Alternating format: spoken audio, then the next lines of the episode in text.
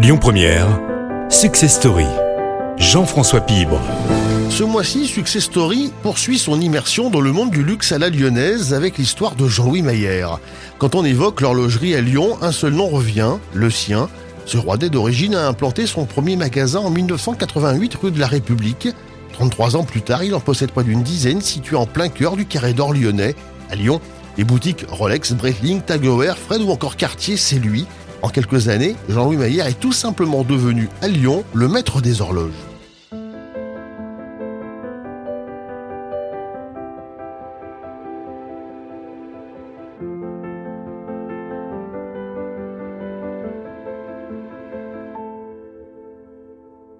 Jean-Louis Maillard, bonjour.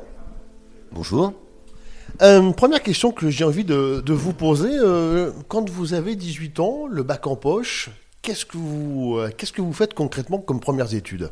Eh bien, euh, j'arrive de Rouen à Lyon euh, pour rentrer au lycée Ampère en préparation HEC, où j'ai passé une belle année. euh, j'ai beaucoup appris et finalement, je me suis un petit peu réorienté sur, sur la faculté, sur l'université, sur des, des études de- d'économie. Vous aviez un métier déjà en tête ou c'était encore flou? J'étais absolument pas euh, destiné à un métier précis. euh. vous voyez, mon père, euh, mon père était obsédé par faire de moi un ingénieur et moi je ne savais pas ce que je voulais faire. Mais je pensais que des études commerciales, euh, générales et commerciales, pouvaient me, faire accéder à un métier sympa. Les études, 2 ans, 3 ans, 4 ans, ça dure combien de temps Et à la fin, quel est votre premier travail Votre premier job, comme on dit aujourd'hui? Alors ça dure, euh, les études durent longtemps, euh, euh, sept ans, sept ans tout compris, en incluant le troisième cycle de EM Lyon de l'époque. Et euh, mon premier job, ça a été d'accepter un poste euh, à Rouen, ma ville d'origine, de directeur commercial dans le prêt-à-porter féminin de luxe. Alors, il y avait une petite expérience dans ma famille du textile, mais euh, ça n'est pas ça qui a joué. C'est que c'était une belle entreprise et j'étais heureux de- d'y assurer des fonctions euh, sympas, des responsabilités.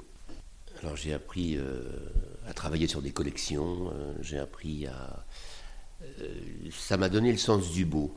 Parce que le luxe, c'est quoi? C'est pas le prix, c'est pas, euh, c'est pas la valeur euh, financière, c'est vraiment la beauté, la beauté, la, la séduction, le, euh, la plénitude d'une, euh, de la qualité, l'excellence. Et un jour, vous partez. Vous allez où ensuite?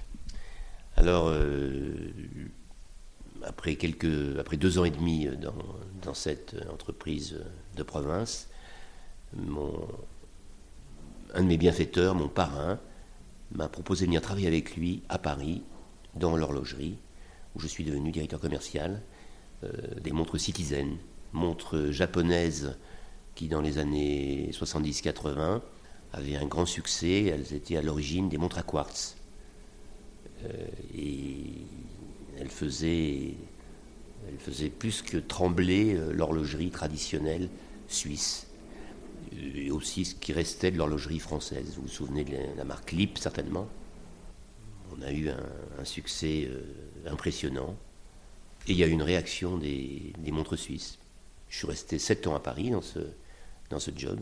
Et j'ai eu envie de quitter Paris, de travailler pour mon propre compte. Et pourquoi cette envie de quitter Paris? Cette envie de créer, elle était en vous? Ah oui, elle était en moi depuis le début, oui. J'ai donc j'ai fait deux entreprises comme euh, collaborateur, comme employé, et il fallait pas que ça dure trop. Quand Jean-Louis Maillard quitte Paris, il sait donc qu'il veut monter son entreprise. Reste à savoir dans quel domaine. En cette fin des années 80, deux possibilités s'offrent à lui. Il y avait eu deux possibilités qui étaient pour moi la reprise euh, et le développement d'une entreprise de prêt-à-porter, de textile de Rouen, mon terroir, et, euh, et l'idée de d'ouvrir, de commencer par ouvrir une boutique d'horlogerie. Alors là, il fallait un territoire qu'il mérite, euh, Lyon étant la deuxième, la deuxième euh, ville de France en termes de richesse, en termes de- de potentiel.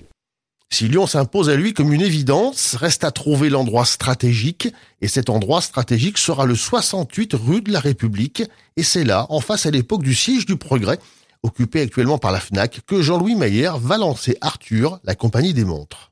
C'est devant cette adresse qu'il passait le plus de monde par jour à Lyon. C'est-à-dire qu'il passe autant de monde là-bas que qu'il en entre à la part Dieu chaque jour. Donc euh, voilà, on avait fait des comptages, on a et euh, il s'est trouvé c'était l'ancienne maison de la presse. Vous voyez, on revient toujours à la presse. Euh, et aucune banque ne, ne finançait une reprise en tant que maison de la presse. C'est comme ça que j'ai pu le transformer en projet de boutique d'horlogerie, de montres. Le premier concept, il est montre généraliste, montre de luxe. Comment vous vous positionnez clairement, comme on dit, dans le business? Alors justement, c'était la, c'était la, le mélange, le mix, comme on dit maintenant et comme on dit à l'école de commerce, entre le moyen de gamme et le luxe. Et ça, c'était, et c'était la première du genre en, en France. J'avais vu ça euh, lors de voyages euh, en Asie, mais en France, ça n'existait pas.